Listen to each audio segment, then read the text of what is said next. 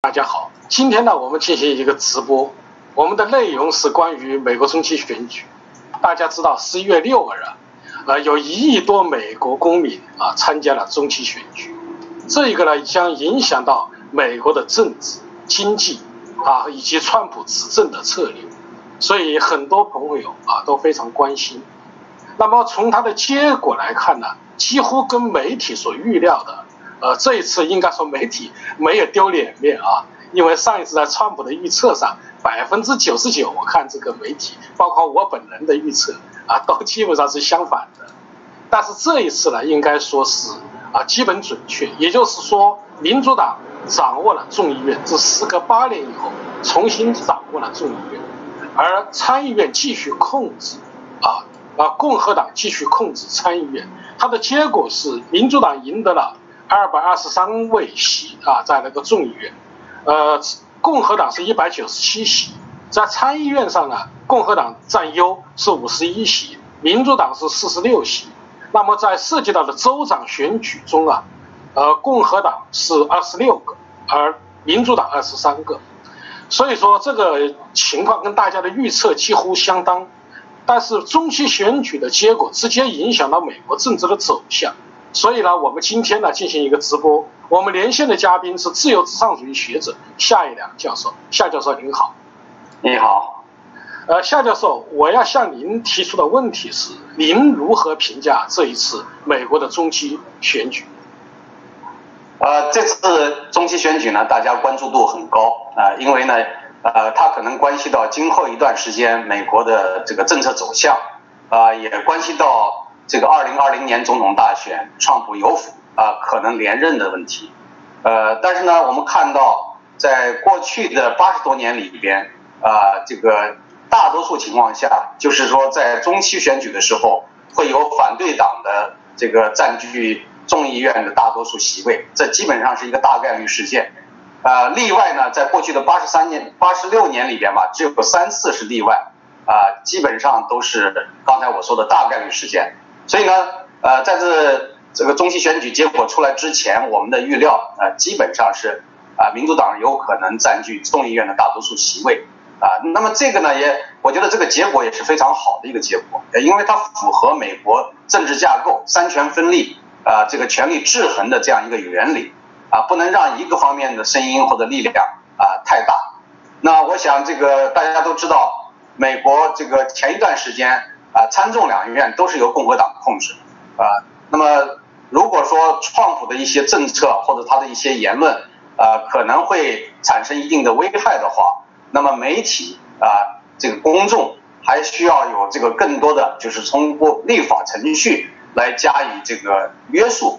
所以在美国，即使是总统也不是至高无上的，就是总统的权力也受到相当的限制和制衡，啊，所以呢，这个。三权分立的这样的一个设计，它就保证了美国民主政治的这样的一个稳定性，啊，所以从这个结果上来讲的话，呃，应该是不错的。再加上共和党实际上在这次中期选举中表现出色，啊，为什么用表现出色这个词来说呢？因为虽然说是呃呃众议院由这个民主党占据了大多数席位，但是差距不是那么悬殊，啊，另外在参议院里边呢，共和党又更加巩固了这样自己的优势。啊，可以多出呃多出几票来获得这个共和共和党在参议院里边的更加强硬的这种呃话语权，所以呢，我想呃基本的目的都达到了，包括在有些州，我们知道比较关键的两个州，一个是德州，呃那个 Ted Cruz 本来是看起来情况有些危急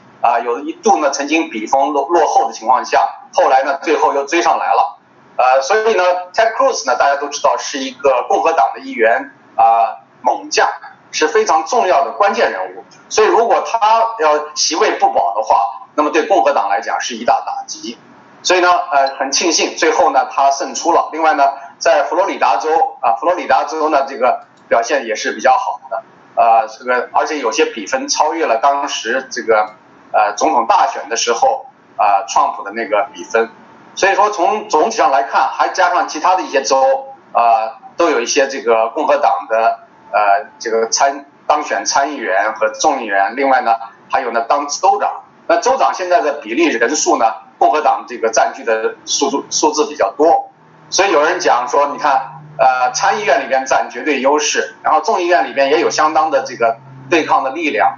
加上大法官前一段时间任命的大法官都加强了共和党或者加强了保守党的势力，啊，再加上各个州的州长里边又有相当多的共和党的人，所以从这个意义上来讲呢，川普的这个政治势力在中期选举之后是得到了加强，而不是得到削弱。啊，那么从呃还剩下不到两年时间的啊，大约两年左右时间的话，我们就是看到啊这个下一届总统大选。那么下一届总统大选呢，川普连任的可能性，呃，可能要取决于他的国内外的政策，包括国内的经济政策。首当其冲的当然是医保的问题，呃，然后还有这个像移民问题啦，呃，像一些这个变性人的这样的一些问题啊，啊，枪支呃管理的问题啊等等，很多的国内问题。啊，那就业这个这个方面来讲，是增加了多少的就业人口？啊，失业率降低到什么样一个程度？啊，经济经济增长率是不是保持一个中长期的稳定？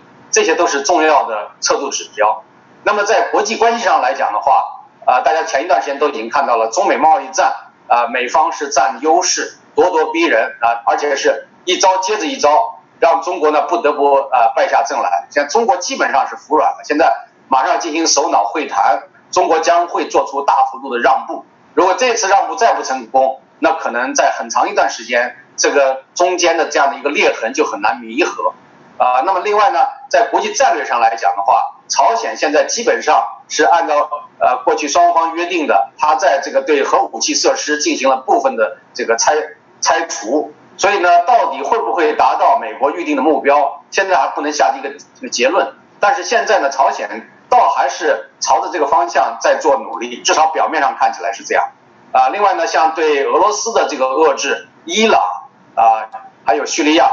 啊，美国在这些方面都取得了比较大的成功，尤其是呃对 ISIS 这个势力的打击，使得 ISIS 呢在前几年是非常的嚣张活跃，而这这一两年呢，就是慢慢的销声匿迹。当然不能说它完全被消除，如果它再敢冒头的话，那我相信美军。啊，会派出更多的地面部队进行围剿，会结合空中力量的打击，会最终把 ISIS 的势力彻底消灭。所以从目前来看呢，形势有利于这个呃 Trump 当局。为什么呢？因为 Trump 他上任以来，啊一年多的时间里边能达到这样的啊政治、经济、外交、国际关系、战略方面的各方面的这个进步啊，包括对一些大的国际组织，他都施加了压力，对联合国啊，对 WTO。呃，对很多的国际性组织都施加了各种的压力，有些已经呃正式声明退出，有一些扬言要退出，所以这些机构呢也都在压力之下表示出需要整改，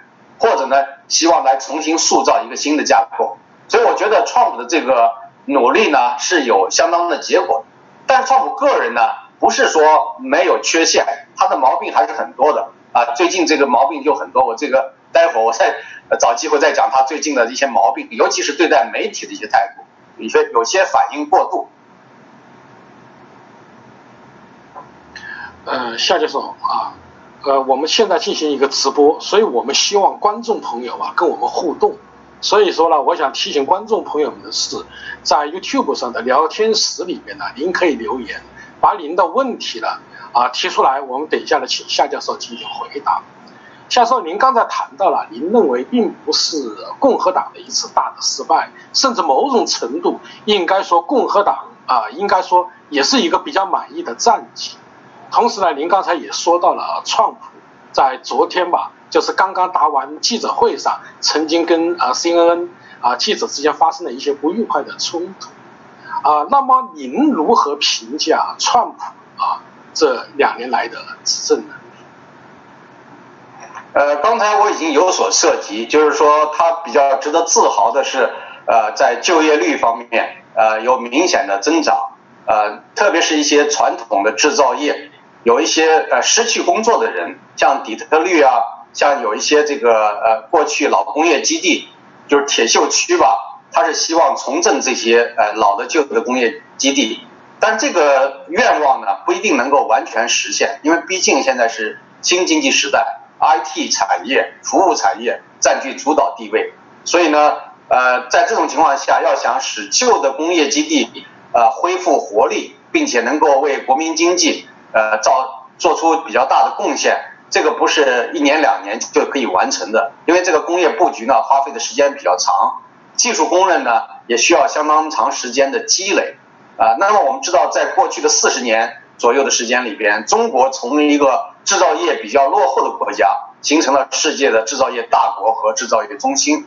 呃，当然呢，它缺乏原创性的发明和技术，但是呢，从制造业本身来讲的话，中国在至少说在二十年里边掌握了啊世界上一般性商品生产的技术。啊，如果将高科技技术方面来讲的话，中国还有很大的差距。但是在一般性的日常用品和一般性的制造业这个产品中，中国应该是占据呃比较比较领先的地位。所以呢，从这个角度上来讲的话，啊，那么如果要讲全部。啊，把中国的那些制造业的这个产品都能呃挪到美国来生产，来全部替代中国，这个也不现实。无论从人口结构、从这个技术的积累，呃，还有从资源条件来讲，各个方面来说，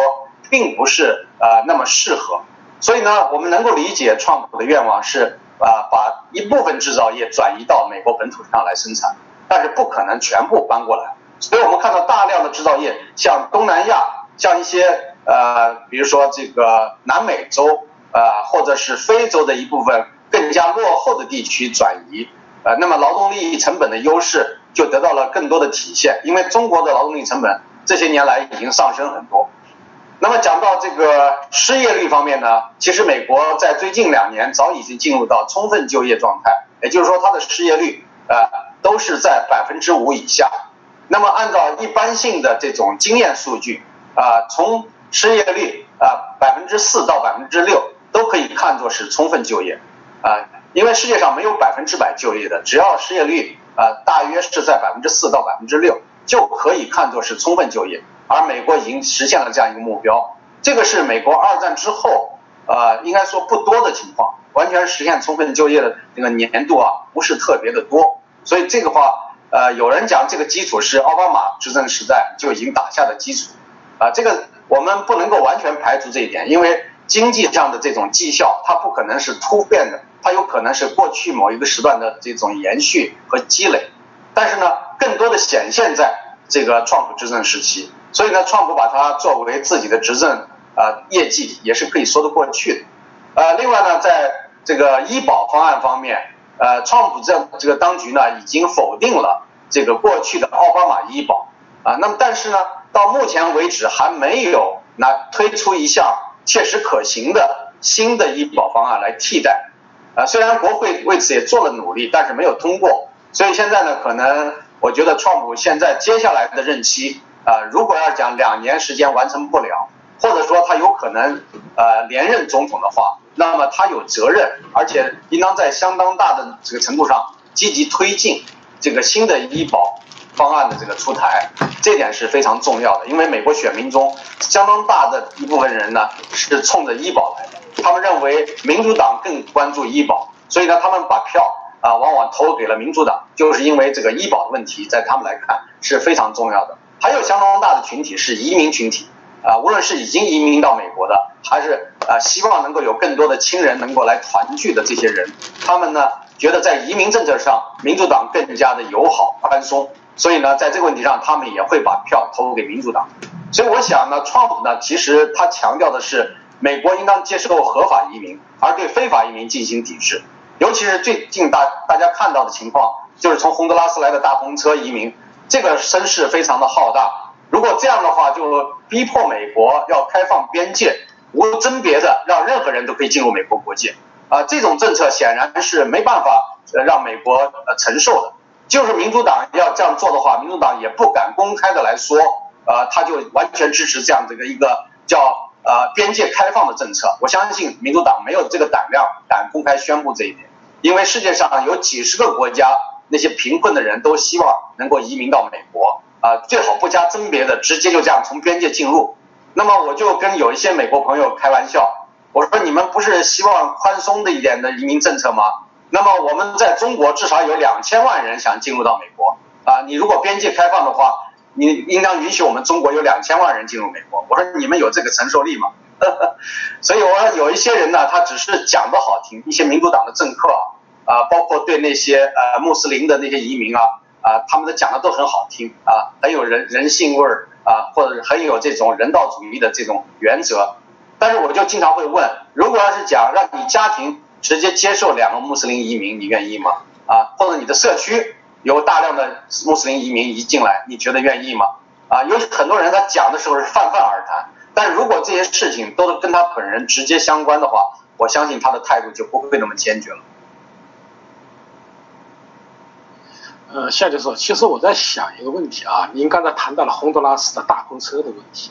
其实我们有时在想，既然世界上有这么多人都有他们的美国梦，因为洪德拉斯这些移民也在说我们要实现我们的美国梦。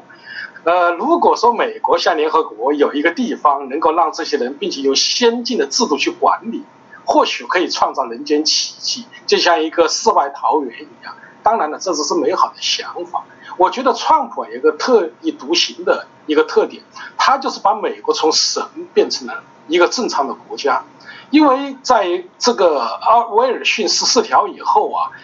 他这个美国成为自世界自由的灯塔，并且个地位调子越来越高，承担的国际义务啊也越来越大。实际上，美国是啊承受不住的，并且有大量的呃低这个我们说中产阶级或者说啊蓝领，他们生活其实啊面临着失业和其他的一些问题。所以在这种情况下，川普其实做了一个很好的一件事，也就是让他回归到一种自然的状态。呃，我向您提出的下一个问题就是，您如何啊看待这个中期选举以后啊会对美国政治和经济政策的影响？呃，刚才你前面讲的，我也有一句要补充，呃，就是你提到了，就是说，呃，有没有可能在联合国或者一些国际机构的这种呃指引下，能够接受大量的移民，然后帮助他们呢能够，就是一个。相对集中的呃一个地区由他们来开发，其实这个想法呢我一直有，但是呢呃我觉得这个可能靠一个国家是难以实施的。打个比方说，加拿大大家知道有三分之二的国土属于冻土层，那也就是说还没经过开发。就加拿大那么庞大的国土，现在得到开发的只有三分之一，那么大的国土没有得到开发，而且美国也有大量未开发地区。如果中国有个多的是的钱，中国的钱用不掉。不是大傻逼吗？到处撒。如果中国愿意大量的投资，呃，那么在美国和加拿大的那些荒无人烟的未开发地区，然后呢，接受大量外来移民，也包括中国移民。所以这样的话呢，我想是一个多方共赢的可能性。啊，如果要是讲美国的移民政策真的是可以开放到这样一个程度的话，不妨做这样的设想，就是提出一个，比如说这个新开发区域啊，这个新开发区域专门是用于新移民，所以新移民来到美国。啊，或者加拿大，并不是一来就享受现成的东西，而是像当年美国开发西部一样，就是西部大开发呢，就是当时让美国人有一个家园，你自己创造这个家园，你自己可以获得土地，只要你开垦了土地，啊，只要你发现了矿藏，很多的财富都是由你自己可以通过劳动来获取。所以我觉得美国和加拿大完全也有可能做这样的事情。如果要讲呃中国呀，或者其他一些国家，当资本过剩的时候，愿意投入。同时，也结合自己国家的一些呃愿意到这些未开发区域进行移民的这些人，那么完全可以啊。你假如说美国定一个定额，比如说在十年到二十年里边接受五千万到八千万移民，就专门到那些未开发地区进行开发，然后这些资金呢来自世界上各个呃国家，包括有资本剩余的国家和那些愿意呃转移技术的国家，因为跟资本投资和技术结合起来。还有呢，就是说有大量的人人口希望移民到这些国家。那你想想，日本是一个岛国，日本多年以前就说，这有一天如果日本沉到海海面以下，所以这是一种生存危机。他们希望把人口移到世界各个地方去。那么这样的话，完全也可以在这个新开发区域里边划成不同的区域，比如说有一些是由拉美的人士来开发，有一些由中国中国人来开发，还有一部分由日本人来开发。那么经过这样的一些友好的这种。合作、协同合作，那你也可以进行竞争和比赛，看一看哪一个主意、哪一个地方可能会最适合他们发展。还有呢，就是说大家都知道犹太人，犹太人一直要复国，他们想回到耶路撒冷，回到那个巴勒斯坦那个被占的土地，因为那个那些土地在这个远古的时候，不是远古啊，就是在呃近古代的时候，它属于这个犹太人的，那么后来被巴勒斯坦人所占据，所以他何必在巴勒斯坦那个打来打去打了这么多年，那个地方也不算多好的地方。如果在美国、加拿大啊，能够有一些区域给犹太人来开发，我相信这个国中之国，倒不是说一定是国家的概念，是一个大的族群社区的概念。犹太人完全有可能发展成为世界上最优秀的这样的一个啊最最发达的这样一个地区，就用不着在那个以色列国老是在那个地方。我觉得以色列国都可以迁移到某一个地方来。当然，这个说话带有点浪漫色彩了，就呃在很多国际战略啊，或者是国际关系。呃，民族啊，文化各个方面还有很多的一个约束，不是像我说说这么简单。但是我说的这个东西呢，其实是可供大家去开发、去进一步的深化。那么就是说，这种设想，呃，也许现在不适合。那么十年、二十年、三十年之后，是不是有可能朝着我说的这样一个构想去呃努力去实现它？呃，我想这个话不是我们今天能够讲清楚的。但是我希望我以后也会朝这方面去写一点东西，来抛砖引玉。然后接下来就是刚才你提到的这个问题，就是中期选举对未来的美国经济和政治啊各个方面来讲会有什么样的影响？那我想这个首先我们看到民主党占据众议院之后，呃，他们可能就会对一些他们自己所关心的一些议题啊啊要在国会施加一些影响和压力。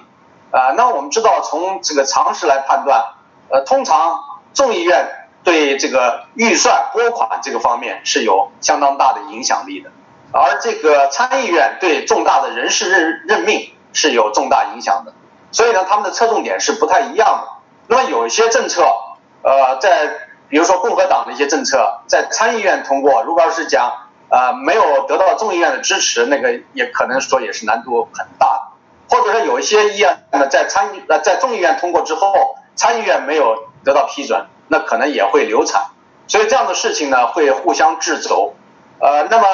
呃，川普昨天早上八点钟左右发了一个推文，他有点担忧啊。他说，如果你们，他这个你们指的是民主党，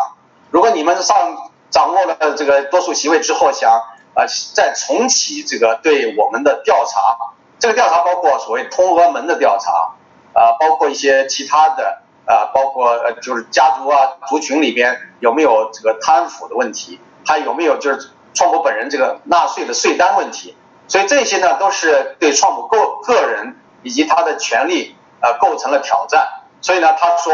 如果你们要重启对我们的调查的话，我们也会重启对你们的调查，包括那些这个邮件泄露的事件，一些重要的机密文件泄露的这些问题，这就会涉及到像希拉里·克林顿还有民主党的一些高级的这个官员。所以如果这样做的话，其实川普的隐含意思就是说。大家就会耗费大量的时间、精力、财力去打这些无谓的两党之争的之战啊，所以呢，从这个角度上来讲，可能不利于美国的国家利益和世界整体的和平、安全、发展和进步。所以从这个角度上来讲的话，啊，川普内心是不希望在这个继续的兴起这个民主党和共和党之间的这种内部的纷争和恶战啊。当然，他这个说这个话到底能不能起作用啊？当时就有人在他的那个推下留言。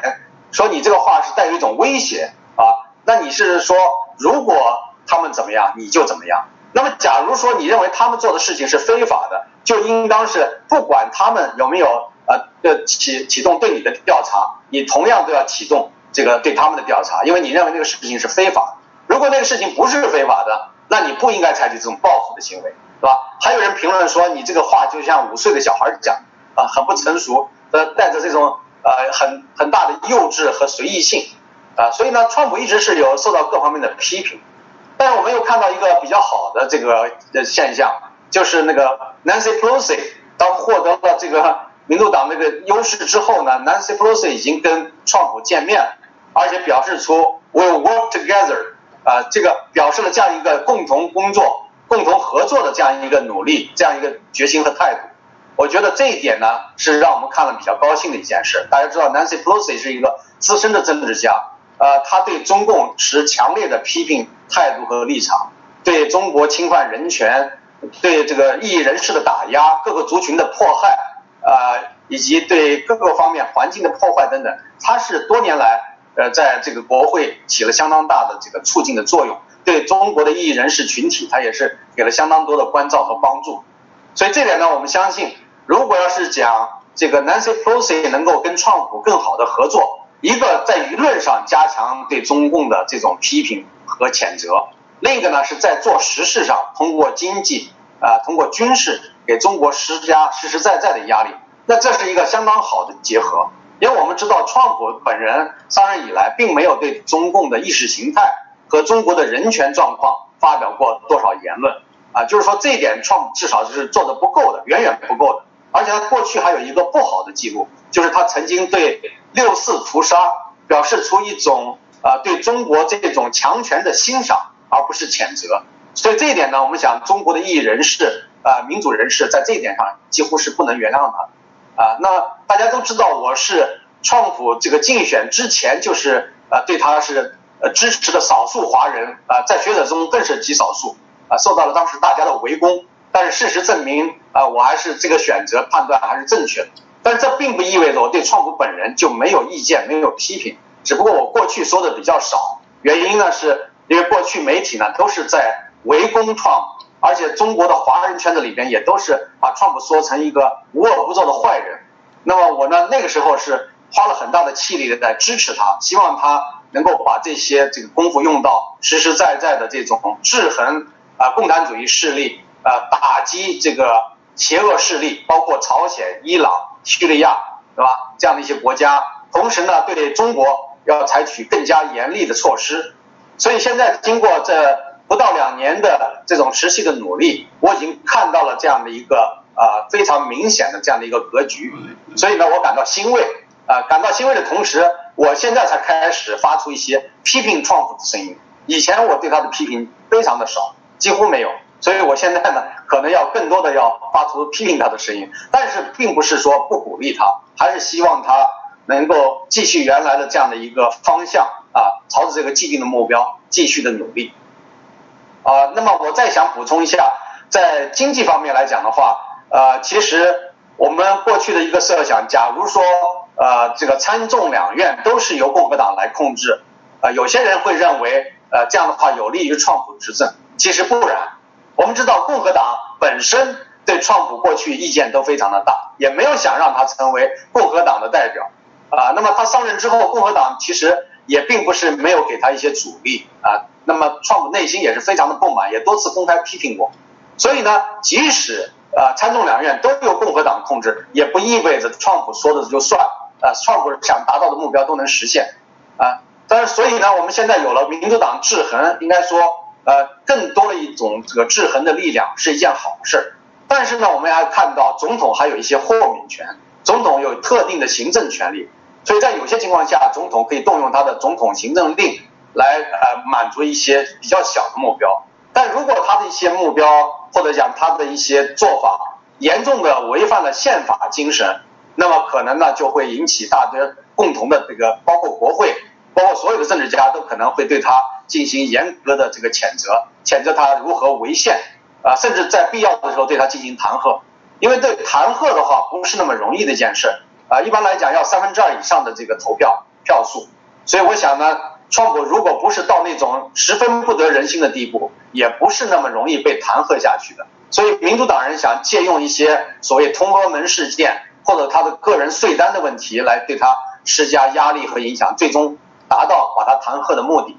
在我个人看来，可能有一些人不同意我的观点啊，就是说，呃，如果要讲川普个人有那么大的问题，当然应该弹劾他。那我认为，可能川普是最近三十年来。啊，最有利于世界的和平与安全，最有利于美国重振雄风的这样一个总统，如果仅仅因为他个人的一些缺陷而把他弹劾掉的话，那是一个非常大的遗憾，那会对呃美国的这个国家利益和世界的和平与安全呃发展进步造成重大的损失。我这个话呢，不是说为恶辩护，而是说我觉得川普的个人的一些缺陷不足以呃造成很大的危害。啊，有人说他逃税漏税多年，那既然逃税漏税多年，为什么非要等他当总统的时候啊，你才要怎么样他呢？那他已经逃税了三十年或者二十年，为什么以前不惩办他呢？或者讲等到他这个任期结束再追溯他，再再惩办他也来得及。我们看到很多国家的总统都是卸任之后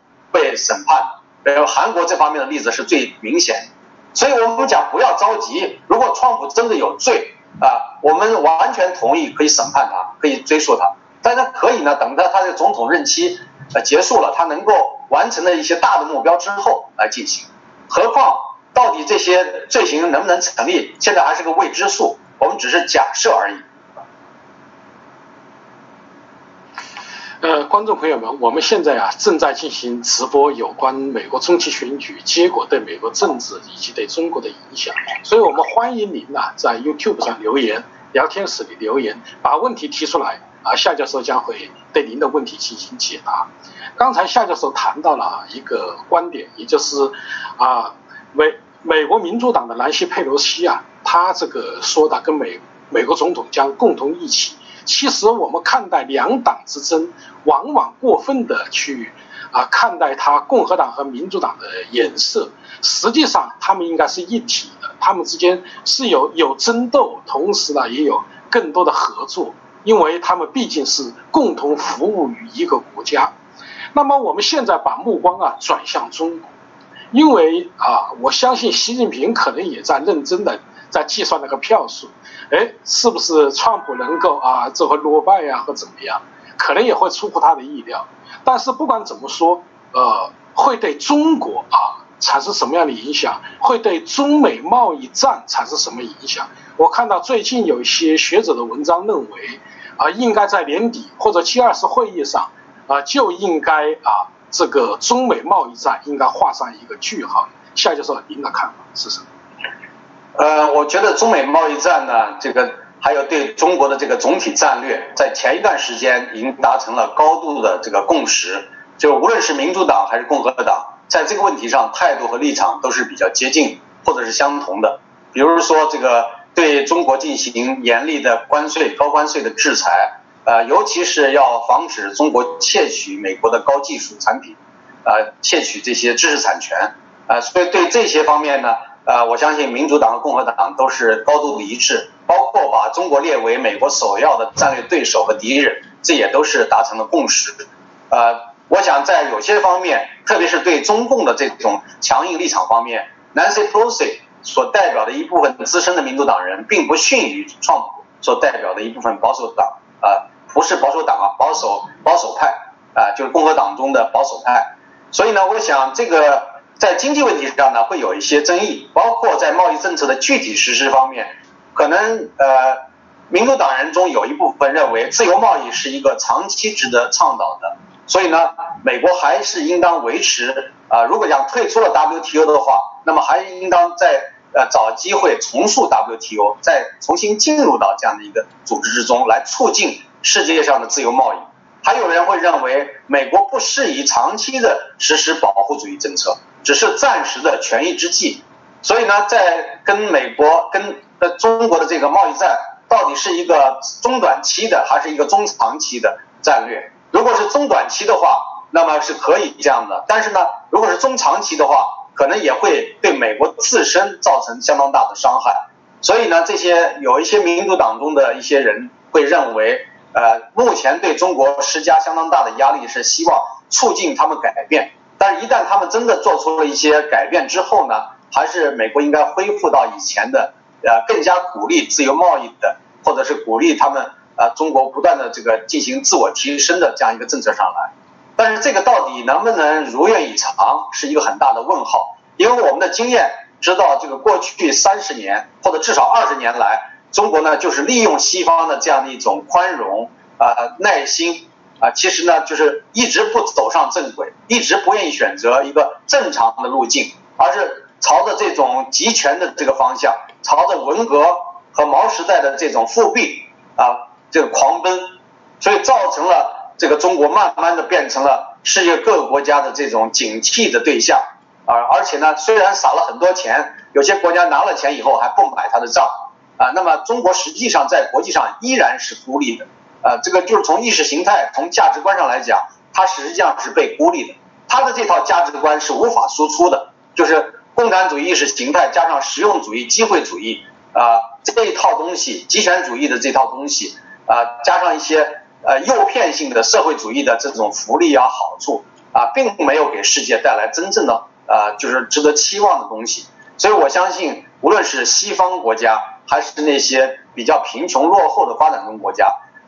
真正的接受中国想向外输出的价值观啊，最多是接受一点现金带来的好处，甚至包括一些硬件，时间长了以后。都会用各种各样的方式加以这个啊，就是苛求吧。大家还记得在六七十年代，中国曾经帮助非洲坦桑尼亚、赞比亚援建坦赞铁路，但是呢，若干年之后，由于管理不善，呃，非洲人他们自己没有那样一个管理水平和能力，他们反而把这一些责任、怒气都卸到中国人身上，说你们给我们的东西不好，是二流、三流的东西啊，请你们把这个废铁都给拉回去。所以你看。你无偿的去援助人家，最后呢，被人家还是那样一种态度对待，所以可见毛时代的那种所谓国际这个国际共产主义那些援助和今天的大傻逼“一带一路”的这个这种对外扩张战略，同样都会是失败的。所以呢，我们讲到这个中国，呃，在目前的这个状态下，到底能不能在压力下真正的去考虑中国的制度变革，而不是呃这个。自欺欺人的讲所谓的改革，习近平上台以来一直在空喊改革，大家看到的都是复辟，但是他非要说是改革，这就叫做这个指鹿为马啊。比如说他搞的明明是反反法治的这种法西斯的这种一些迫害人权的行为，他自己却称为法治，他说中国的法治，所以这种行为是不能被容忍的啊，那不能你老是自说自话，所以习近平呢必须接受国际通用的规则。接受世界文明法则，接受普世价值。如果这些东西不接受的话，那么世界各国就是要集体的对他对中国进行制裁。有人说啊，我们要把中国和中共分开啊，你们这样一惩罚，不是中国老百姓也倒了霉吗？实际上，你如何分得开？你在谴责从意识形态、从价值观上谴责，当然谴责是中共，但是在制裁的时候，你怎么能说专制共产党员啊？那个商品只。只是不卖给共产党员，还是只卖给共产党员？这个东西是无法甄别的。所以这个话呢，说的是啊，没有没有操可操作性。那么，既然是呃一个共产党意识形态下的这样一个国家，老百姓的生活，包括经济生活，都不可避免的被党文化、党的这一套规则所呃管制约束啊。那么，在中国没有言论自由、学术自由、出版自由，各个方面的自由都受到了限制，包括。啊，获得信息的自由，对吧？那么现在这种情况下，如果中国不能够进行啊根本性的这个变革，或者讲进行一部分呃基本层面的变革的话，那么世界各个国家都不应当再宽恕，不应当再有耐心去任其呃拖延时间，而且要采取非常果断的措施，大家共同的制裁，要让这个中共呢这个政权早一点结束啊，让中国的。十四亿人能够呃分享到世界文明进步带来的这样一个结果。夏教授，刚才您谈到中国和中共，中国人啊有共产党，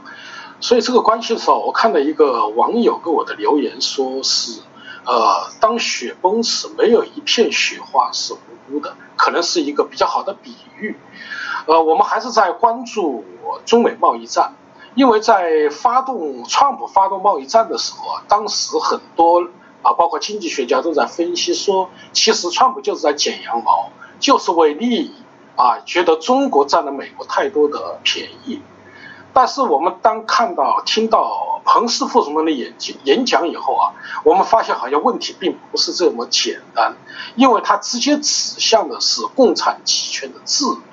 那么，您认为川普发起的贸易战到底是利益之争还是意识形态之争呢？这一点，我们回到这个总统大选那一段时间，当时中共呢一开始没有预计到川普能够当选，但是川普当选之后，中共一段时间也会感到很高兴，因为他们当时觉得商人嘛，就是在商言商啊，逐利的行为是非常突出的，所以呢，川普应该是比较好对付的，因为他们。呃，中国有那么多钱，大傻逼，当然也有足够多的钱能够让美国感到满意，所以这点不不用担心。但是后来的结果呢？他们发现，川普其实不是像他们想象的那么简单，不仅仅是冲着贸易方面的所谓好处，啊，他一方面呢是通过贸易这个来施加压力，但事实上他在战略上、在军事上并不手软，啊，因为我们知道过去川普在竞选之前呢和竞选之中都强调说，过去美国呢充当世界警察的这个责任啊太沉重，负担太重了，他希望能够减轻包袱，美国纳税人也希望减轻包袱，所以呢，北大西洋公约组织以及那些盟国的防务那些成本呢。都应该由一些国家来分摊，而不应由美国啊这个出那么大的这个成本。所以呢，这一点它施加压力还是起了一定的作用的。无论是对德国呀，啊对这个法国呀，还有这个像韩国、日本啊这些国家，都是起了相当的作用。啊，我觉得这个这个策略是对的。呃，有人以为川普上任之后会大幅度的削减这个军费开支，啊，那原来呢？在竞选的时候，也是有很多人有这样的愿望。如果美国军费开支大幅度削减之后，会减轻纳税人的负担。但是事实上，川普上任以来，军费并没有真正削减，反而增加了。啊，那么就是说，这个军队呢，它是希望更加具有战略能力啊，无论是在区域性的作战和全球性的作战方面，都要更加的具有这种领先的优势，而且这个优势在短期内是不可被超越的。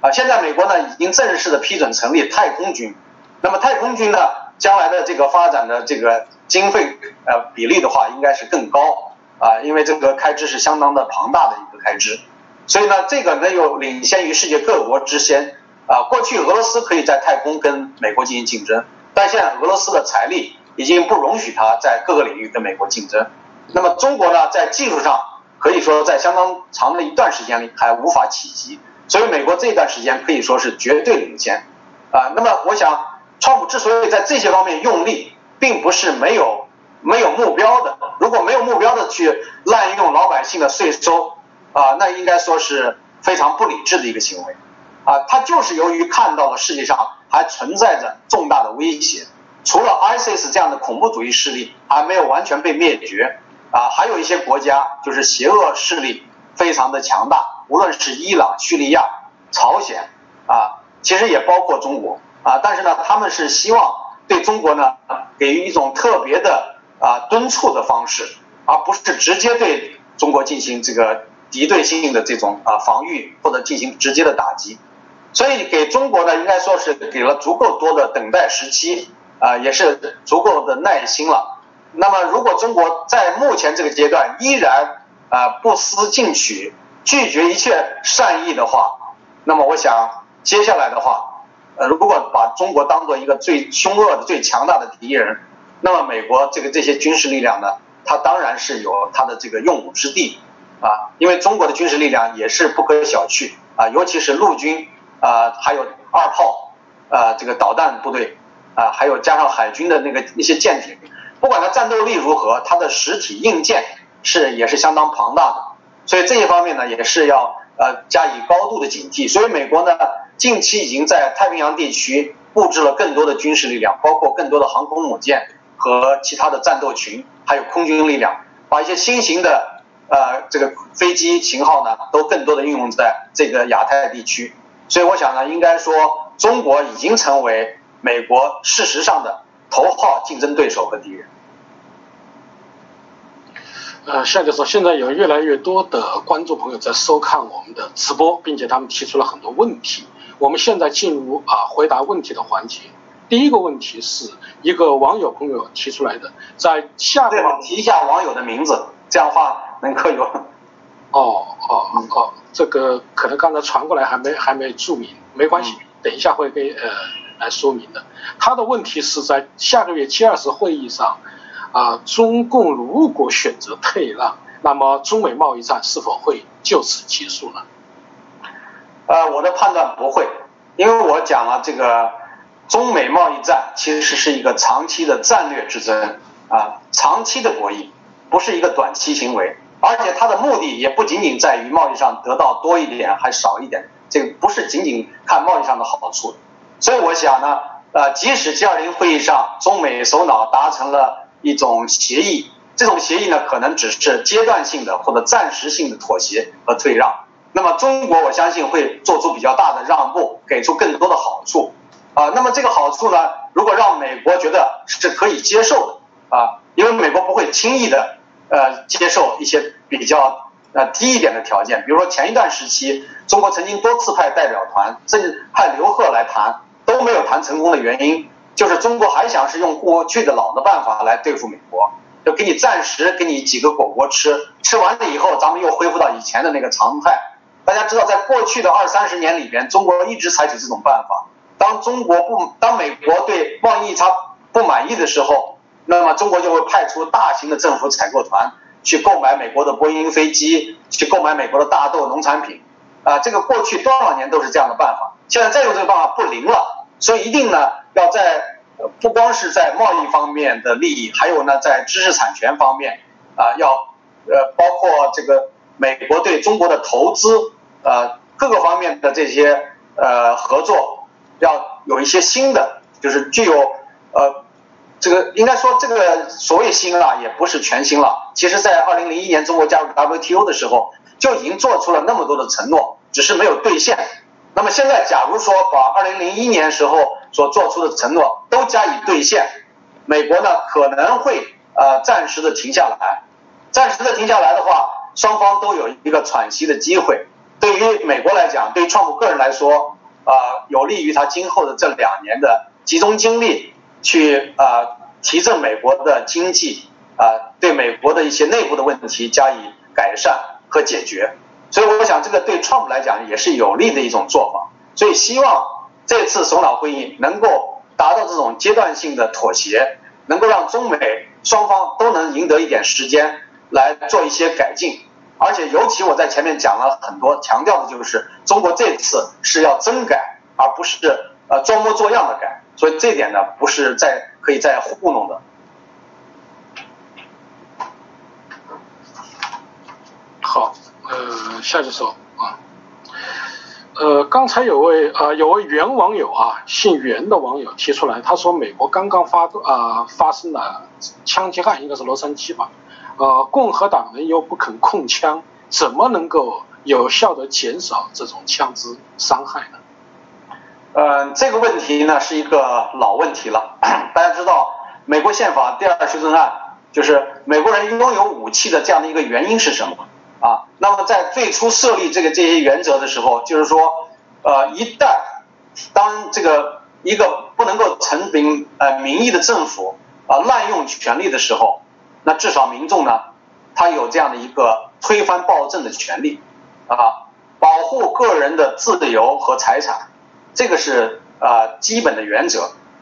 那么拥枪的这个权利，呃产生的副作用或者是一个负面的影响呢，是有一些罪犯利用获得枪支的便利性来进行犯罪活动。那么也有一些人他并不是呃惯犯，他并不是那种呃。有这个犯罪目的的这些罪犯，有些只是由于个人出现了重大的疾病，或者是心理上的这个问题，啊，他产生了一些冲动，而屠杀一些无辜的平民，这种当然是令人痛心，也是不愿意大家不愿意看到的。但是如果说只是通过禁枪，能不能从根本上杜绝这种事情发生呢？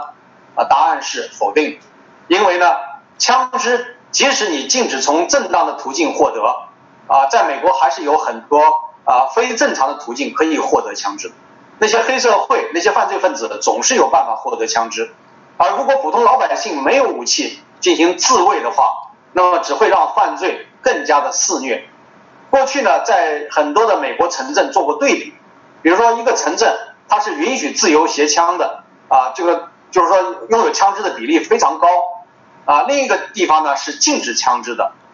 到底哪个地方犯罪率更高呢？恰恰是禁止枪支的那个地区犯罪率要高得多，啊，因为在有枪进行自卫的区域，当有犯罪行为发生的时候，他考虑到人人家里都有枪，你不敢轻易的到人家去呃进行抢劫啊，或者是盗窃啊，因为知道那个人家主人很可能就会开枪把你打死，所以在很多公共场合，当那些犯罪分子实施犯罪的时候。有些平民会掏出武器，在警察赶到之前就已经打倒了罪犯啊，或者跟罪犯实施是形成了一种对峙，让他无法实施他的犯罪计划。所以我觉得这些做法恰恰说明拥有枪支的正当性和必要性。我认为最大的矛盾和争执呢，应该放在啊如何来甄别什么人应该拥有枪支。所以呢，我完全赞同对拥有枪支的这些人呢进行严格的筛查，就是说有没有犯罪记录前科，有没有精神类的疾病，有没有一些呃会影响到他的这个判断的啊，从个人的性格各方面来讲的话，进行严格的筛选和控制，而且对武器进行分类管理，对杀伤性比较大的武器。那不是说什么人都可以获取，所以我当然是同意要进行更加严格分类的这种枪支管理，包括对他的背景的核查，甚至呢这个要进行呃定期的这个检查，不是说你买了枪啊批准了以后就一劳永逸了，而是要经常的进行检查，因为他买枪的时候或许他还没有犯罪记录，但是买枪持枪之后一段时间他有了犯罪记录，或者说。他有了一些精神类的疾病，或者是性格上的重大的呃变变化，那么这种情况下呢，当然要对他啊已经拥有的枪支，甚至可以进行没收。我觉得这一方面呢，可以有很多的好的办法进行改进。所以呢，我认为在那些容易发生枪击案、大规模杀伤事件的那个地方呢，应当有更严格的呃先进的技术设备，包括激光枪，包括自动发射的这种。能够阻止犯罪行为进一步拓展的这种新的技术，我相信技术上已经可以达到啊。那么，因为我们不可能说每一个地方都有警察，那么在学校、在教堂这样一些人群集中的地方啊，有加强保安力量、保卫力量，同时呢，要设置一些自动的这种激光武器啊，或者在短时间里让你这个持有枪支的人丧失这个呃反抗的能力啊。那要看是什么样的人，对吧？就说这个，呃，采取什么样的措施，包括过去反劫机，我觉得反劫机呢，在技术上是完全可以做到的。但是我不太理解为什么到现在世界上好像没有哪个国家真正在机舱内部啊设置非常严密的反劫机的这种装置。我从我都提过很多次了，十年前我都提过了。假如说有一个人进入了机舱，只要他不是机组人员，有那个人脸识别标志，所以机舱内安装的这种。啊，制服的武器不一定要把他杀死，但是至少可以让他呃被麻醉，被麻醉枪打中，或者是呃电击让他失去他的行动能力，这是完全可以做到的。技术上为什么不不实施这样的东西呢？如果做到这样的东西，我们可以在很多的重要的场合，可以在第一时间里面阻止犯罪。呃，下的时候有一个网友提出的问题很有意思，他说：“美国两党之争与中共的权斗，呃，是不是一一一回事？”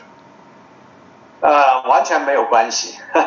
有的人喜欢把这个自己所关心的事儿跟世界上所有的重大事情都联系在一起，就像这个从去年初开始啊走红的一个呃一个丧心病狂的一个撒谎者崩溃一样啊。他喜欢把世界上现在发生的所有的重大事情都跟他个人的啊这种，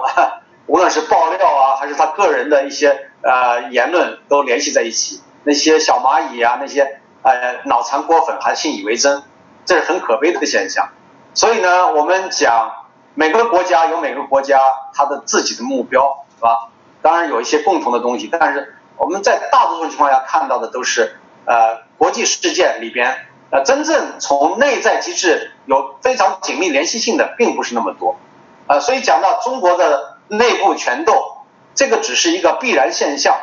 啊，那么和美国的这个两党之争没有什么联系，或者反过来说，美国的两党之争跟中国的这个呃内部的权力争斗也没有任何关系，啊，所以说这个完全是不受这个左右的，啊，至于有些人在做梦似的说那种梦话，说美国的哪个部长撤换。都可能跟他有关系，那真的就是大家要相信他，那么就是说自己脑子坏了啊。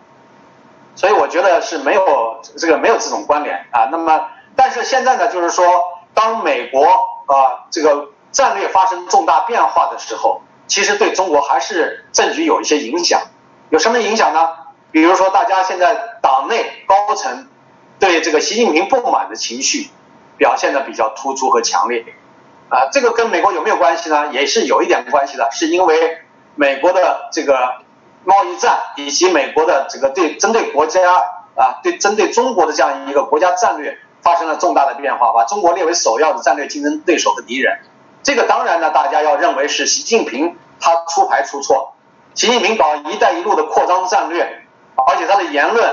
呃尺度越来越大，包括在两三年前不断的宣扬习近平要为世界经济指明方向，而且习近平思想要如何如何，而且习近平要如何如何在世界上扮演重要的啊决策者的角色。这些的说法当然激怒了包括以美国为首的西方国家，啊，所以呢，我想西方国家的这种态度和立场。造成中共内部，他们会找出这个矛盾的根源，会认为是习近平不够睿智。啊，放弃了邓小平韬光养晦的政策，然后呢急于表现自己，所以这个方面呢，现在中共高层呢，很多人在看习近平的笑话。啊，大家是出工不出力。啊，经常呢是呃给他怎么讲呢，叫高级黑吧，表面上在看的是在捧他，但实际上是在害他。所以习近平可能自己现在也有所感觉，他对王沪宁据说有一些强烈的不满，就是因为王沪宁给他戴了高帽，啊，给他塑造了一种这个好像有点类似于毛泽东的那样一种个人崇拜的这种光环，呃，最终呢给他带来了党内的一种默默的抵抗，啊，党内的这种默默的抵抗可能看起来啊没有什么声音，但实际上啊实际上是一种沉默的反抗。这个就很厉害。还有人在呃分析最近呃王岐山在新加坡会议上的一个讲话，啊，其中还提到了就是说啊他那种带有影射的那一句话，有的人认为是不是在影射习近平啊？就是说呃老是觉得自己很了不起啊，就是说有有点那个什么呃昏昏然的那种啊这种表现。所以我觉得这些事情都表明，这个习近平啊并不是像人们想象的。他掌控了一切之后，所有的人都服他，所有的人都听他，啊，他没有那么大的这种凝聚力，也没有那么大的个人魅力，所以我觉得他现在日子是越来越难过了。夏教授，有位叫子莹的网友问你，就是中国人何时能够像美国人一样，拥有一张属于自己的选票呢？呃，我讲过多次，我说这个中国根本性制度的变革。不是取决于少数人，不是取决于一两个反对党或者革命党，而取决于十四亿中国人中有多少人下定决心支持一场根本性的制度变革。如果一开始能够有十四万人到啊一百四十万人，啊这个这是一个飞跃，从十四万人到一百四十万人强烈的支持中国的制度根本性的变革，那么这样的话，中国就会发生。相当大的变化，从一百四十万再上升到一千四百万，再上升到一亿四千万，那中国就真正开始改变了啊！那么如果中国人自己不下决心，等待一个救世主是等不来的。美国人不会直接攻打中国，不可能说派一个美国解放军来解放中国啊，这是不可能的事情。那么上帝也事实上没有帮助中国啊！我不认为上帝真的存在，如果存在的话，他应该早就应该做点事情了。啊，当然有人说这是在考验中国人呢，这是给中国人一个机会呢。啊，这个不管怎么说了，这个无神论和有神论之间还是有一些思维的差异，这个我们就不争论了。然后呢，呃，讲到就是说到底怎么来改变的话，那么什么时候中国人能有选票？选票只是一个形式，关键要有这个呃民主政治的内涵，也就是宪政民主和法治。啊，没有宪政民主法治，没有这种自由开放的媒体，啊，没有这个自由结社的权利，那当然是没有真正含义的那种选票，有什么用呢？我们从小到大也投过几次，假模假式的也投过几次票吧，那个票能起什么作用呢？那个候选人我们经常都不认识，临时发下来，你看了几个候选人都不知道他们是干什么的。所以我在大学，我记得第一次投票是在大学八十年代初，我们都不知道那四个候选人是谁。后来同学们就乱写啊，老师说可以写别的人，那么大家写了谁呢？有的写戈尔巴乔夫，有的写梅兰芳，有的写卓别林，那么这些票都变成了废票。那也有人呢就写了，就比如说还有人写我啊，那我都不是这个代表，显然呢写我是也是废票。但是我就讲，就是如果呃中国人把老百姓当做儿戏啊，把这个民主选举当做儿戏。那么这些选民、老百姓也会把中国的政治当做儿戏，所以呢，大家互相都不尊重，互相欺骗。当然，也许有些人呢，通过这个来获取自己的权利，来捞取好处。那么最近呢，大家知道中期选举，我是实实在在的来行使了自己的权利。那么我在我这个所在的选区是弗吉尼亚第八选区，在第八选区呢，我投了这个支持共和党参议员 Corey 那一票，啊，虽然最后呢还是民主党人占了上风，因为大家知道弗吉尼亚很长一段时间都是民主党人占上风，所以无论我们怎么投票，啊，可能都不能翻盘。但是即使这样，我们还要坚持下去啊！另外一票呢，投众议员，众议员呢也是呃投了共和党众议员参选人。这个是什么人呢？他是一个二十六岁的年轻人，而且是亚裔，他是韩裔美国人，曾经在美军服役，呃，当过美军的上尉，现在还是在伊贝狱里面还是上尉。同时他在乔治梅森大学攻读硕士学位。我觉得无论从知识结构，从他追求的方向。他的演讲的这些竞选的这些纲领上，我都看到了某种希望。我非常遗憾的是，中国人、华人在美国几十年来没有形成自己的话语权，没有形成自己的政治组织和政治力量。啊，要不是就是被使领馆或者是中共渗透到的那些同乡会、同学会所左右，成为中共在美国的传声筒。啊，要不呢就是各自为政、分散的，只忙着自己个人的生活，从不关心政治。据说美国华人的投票率非常低，在有些地区甚至只有百分之二，在比较高的地区也不超过百分之四十。也就是说，当一个人好不容易获得公民权、有投票权利的时候，他们并没有真正行使这种权利。所以，华人在美国如果受到歧视、欺压、欺负，那是理所当然的。那有人说啊，那中国有些华人不是也当过议员、也当过州长什么这些？但是你想想，那些人大部分都是来自台湾的、香港的后裔。跟中国大陆没有什么直接的关联，而且时间长了，他们所受到的教育基本上是美式教育，所以真正来自中国大陆的人能够参选，能够成为美国政治力量的一种代表，那才是值得鼓舞人心的事。可惜我们的海外异议人士，这些民主力量中很少有合格的人能够参与竞选，啊，不是教育程度不够，英语不够好，这就是对美国的事物不熟悉，没有深入到。美国民众中获取广泛的这个民意资源去支持，所以呢，我觉得这是一个很遗憾的事情。我希望，呃，今后比较年轻的这个获得美国国籍的人，如果你是三十岁左右就获得了美国国籍，那我希望能够啊加大力量，能够更多的关注中国的事情啊。当然不是说你当选议员是要关注中国，你还是以关注美国事务为主。只不过作为华裔，你可能更多的关注华裔群体。同时，你也关意关心祖国啊，这个至少是你的这种啊来源国，对吧？那么你要关心他的这种这最基本的人权状况啊，这些最基本的生存状况等等。所以我觉得这一点呢，就是说我这次参加投票很有感触啊。那么我去了那个投票站，呃，当时呢对选区的这个划归还有一些不明啊不清楚的问题，那些工作人员非常耐心细致的不断的查询，然后帮助我确认。我一开始我以为第我是第十一选区，但是后来呢被告知是第八选区，然后呢我是投那个投票呢是对机器啊把那个投票呃那个票缓缓的放到那个机器那个孔那儿，然后机器就吞进去了，然后呢它会自动计票，所以我行使了这样一个权利也感到非常的自豪啊。那么我希望所有的华人不管你的投票是不是能够真正发挥作用，你都不要放弃这一票。我希望华人的以后这个投票率能够大幅的提升，至少要提升到百分之六十五以上，啊，这样的话才不愧对于华人。这个你为什么要获得这个公民权？你如果获得公民权不行使公民的权利，是一种失职，也是一种对自己做出的承诺的一种不负责任。因为你加入获得美国国籍的时候都有一种宣誓，这个宣誓要履行公民的职责，你应该做到。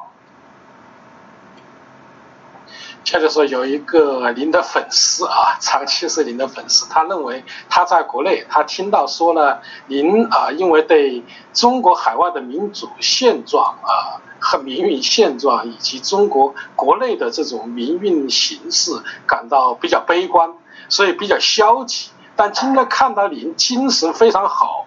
呃，您对中国的未来还有信还有信心吗？我想我是中国海外这些异人士中，呃，一直是积极性啊、参与性，还有这种态度比较乐观的一位啊。那么虽然我也有失望的时候，我在我的视频里边也表述过，我对中国居然有这么大比例的这些老百姓缺乏有效的信息啊，非常容易盲信盲从，我感到相当的失望。尤其是在郭文贵掀起的文革。网络文革的这个妖风里边，有些人起到了这样一种盲目的帮闲的作用，让我感到非常的痛心和难过，是吧？我感觉到自己付出了这么多年的几十年的努力，居然被他们有一些人别有用心的抹黑为啊中共的呃在海外的特务，啊说是我的这个几十年生涯中获得的自己的这种收入，他都被说成是中共给的经费，啊，所以这样的话我就感到很伤心。就说我们呃自己付出了那么长的努力啊，最后得到居然是这样的回报吗？啊！但是毕竟我也看到了很多的人是真正信任我，长期以来信任我、支持我的，在我最危难的时候给予我声援、给予我切实的帮助，还有这样一批坚定的啊相信我的这些民众。所以我讲呢，我不能够灰心，我不能够彻底放弃自己的职责，因为我曾经讲过，我说我一生中都在实践。或者部分的实践八个字，前面四个字叫坐而论道。坐而论道就是通过自己的学习、钻研、研究，最终呢提出一些自己的见解和思路，希望帮助中国的制度变革啊，那希望能够对中国的社会能够有到促进的作用。那么，假如说呃在自己的这些理论或者这些言论感觉到苍白啊，没有办法。这个真正推动现实的进步的时候，那么可能还不够，需要再实施后面四个字，那就是啊起而行之，就是通过自己的实践，自己的积极的推动和参与，来把自己的这些理念贯彻实施，并且更多的向其他人啊向其他地方去普及推广。但是呢，我们知道后面四个字是更难做到的啊，往往很多人都停留在前面四个字。中国的绝大多数的海外异议人士都停留在前面四个字，啊，坐而论道，后面四个字很少人能做到。我呢做了尝试，也是伤痕累累，啊，我不知道后面四个字我还能做多久，但是我相信前面四个字我会终身坚持做下去，就是坐而论道。我是一始终会坚持用自己的这个文字，用自己的言论来促进中国的根本性的制度变革。啊，所以我想这个决心是不会发生变化。呃，下面上有网友对您表示支持，他希望您继续坚持，因为正是有像您这样，呃，一直在追求中国民主政治、追求中国的自由的人，中国才有希望，才给他们更多的信心。啊，向您提出的最后一个问题是一个 Steven Lan 的网友说。如果在 G20 会议上，习近平跟川普谈不拢，那么川普总统还有什么武器迫使中共妥协呢？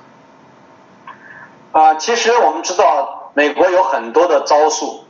呃，在贸易方面有很多招数还并没有完全穷尽，啊，除了大幅度的增加关税，啊，这是关税壁垒，还有非关税壁垒可以使用，啊，非关税壁垒可能有些人不太了解，包括严格的检疫制度。严格的标识，呃，文字方面的要求，呃，还有其他的一些呃附加性的条件，呃，所以呢，包括知识产权的这种惩罚，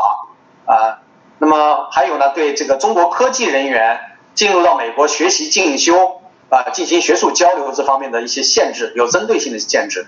啊，有些人担心会不会美国停止所有的中国留学生的申请，这一点呢倒不会，但是呢，对有一些比较敏感的高技术专业。啊，那可能会加以限制，所以这很多的东西它都慢慢的都会出台。还有呢，比如说这个外汇汇率方面也会有很多的一些措施会配套。啊，那么假如说中国下决心要跟美国对抗的话，那么将来中国人民币在世界上的影响和地位会大大的降低。啊，那么原来呢好不容易走出来的人民币区域化或者国际化的这种步骤就会。中途而废。啊，那么还有呢，就是美国可以正式宣布中国为汇率操纵国，在很多方面对中国的货币的国际功能加以限制，啊，那么可以采用的措施非常的多，所以我想，如果这个呃战略上的博弈如果长期的延续下去，中国将是最大的这个应该说呃，它是成为呃一个失败者。但是美国呢，自身可能也会付出相当大的代价，这一点呢，就是很多美国的政客、美国的学者也是不太愿意支持说长期的打下去，所以最好呢，大家都是呃见好就收。但是什么是好呢？或者你认为好，他不认为是好，他不愿意收怎么办？所以这个东西呢，真的是很难简单的这个呃来下一个定论。但是我们相信，呃，这个新的领导人。啊，不光是川普了，川普现在已经七十多岁，但是呢，我相信川普的团队还在不断的更新之中。大家有没有注意到，最近美国的内阁将会发生一定的变化？就是内阁部长啊，比如说这个司法部长塞森斯提出辞职啊，那么国防部长呢？呃，前一段时间川普已经露出这个口风，似乎是打算要换国防部长啊。另外，对财政部长和商务部长，他似乎也不大满意。所以呢，有没有可能在川普任内或者在第二个任期里边放更多的内阁部长呢？那么，川普的团队和幕僚里面过去有很多已经出局，那现在呢又有新的一些人在加入进来，所以呢，我想他们这样一个机制，包括这次国会的这个中区选举啊，众议员里边补充了新的一些力量，还有一些比较年轻的议员进来，无论是民主党的还是共和党，有新鲜血液，所以这种进程还在不断的。啊，在持续下去，保证了美国的这样一个政治机制，它不断的有新的人加入，新的思维和新的呃行动，所以我觉得这一点呢是相当有信心的。那么呃这种结局下，如果中共啊，他如果特别是习近平不能够呃就是向着正确的方向有一些改进的话，那么他的下场将会很糟糕。很多人预测他的下场将会。类似于呃罗马尼亚的齐奥塞斯库，或者是呃像这个过去呃伊拉克的呃那萨达姆，或者是等等等等，就是他这种结局啊，就是基本上在那摆着啊。其实如果他要聪明一点的话，他周围的幕僚如果有人敢斗胆进谏，希望他在没有什么好的路可以选择的情况下，被迫的走向蒋经国的那一个呃开明政治之路，或者从这个集权走向威权，啊，能够走向新加坡式的那种相对开明一点的民主，啊，虽然不是真正的民主啊，就是开明一点的威权政治，就已经算相当好了啊。我们是应该是最高的愿望，对习近平的最高愿望就是这样的，因为他这样的人，你想让他成为脱胎换骨式的啊那种开明的领导人，那是不太可能的了。他最充其量能够达到。啊，放弃一部分权利，走向那样一个有限的威权政治，那已经算是最最了不起的一件事。啊，就这一点来讲的话，其实我对他并不抱有很高的期望。好，观众朋友们，刚才夏一良教授啊，他认为美国中期选举的结果并不令人意外，因为这是一个大概率事件。美国人在政治文化中，他崇尚是权力的制衡。所以说，川普虽然丢掉了众议院，但他仍然掌握着参议院，并且美国的两党并不是中共的拳斗，他们之间有共同的合作，因为他们都共同在服务一个国家，那就是美利坚共和。同时，夏教授也谈到了，就是中美贸易战并不会因为川普的中期选举的结果而会发生大的改变，因为川普总统不仅是针对着经济利益。更重要的是在针对着中共的集权政治，所以在这个问题上，我们啊作为中国人应该有信心。刚才有网友朋友提出来了，中国的未来，中国人是否会有一张属于自己的选票？夏教授的观点是要靠我们自己。美国国际环境或许可以给我们支持，但是仍然中国走向宪政民主，中国人的选票实际就在中国人自己的手上。我们应该看到这一点，并且充满希望。在进博会上，习近平做了很多讲话，他甚至疯狂宇宙，已已经成为笑谈。但是他有一句话，我觉得说的是对的，他就世界大势将浩荡前行，中国民主宪政的大势，任何人都不能阻挡。好，各位观众朋友，今天的节目到此，感谢您的收看，也感谢夏一良教授。好。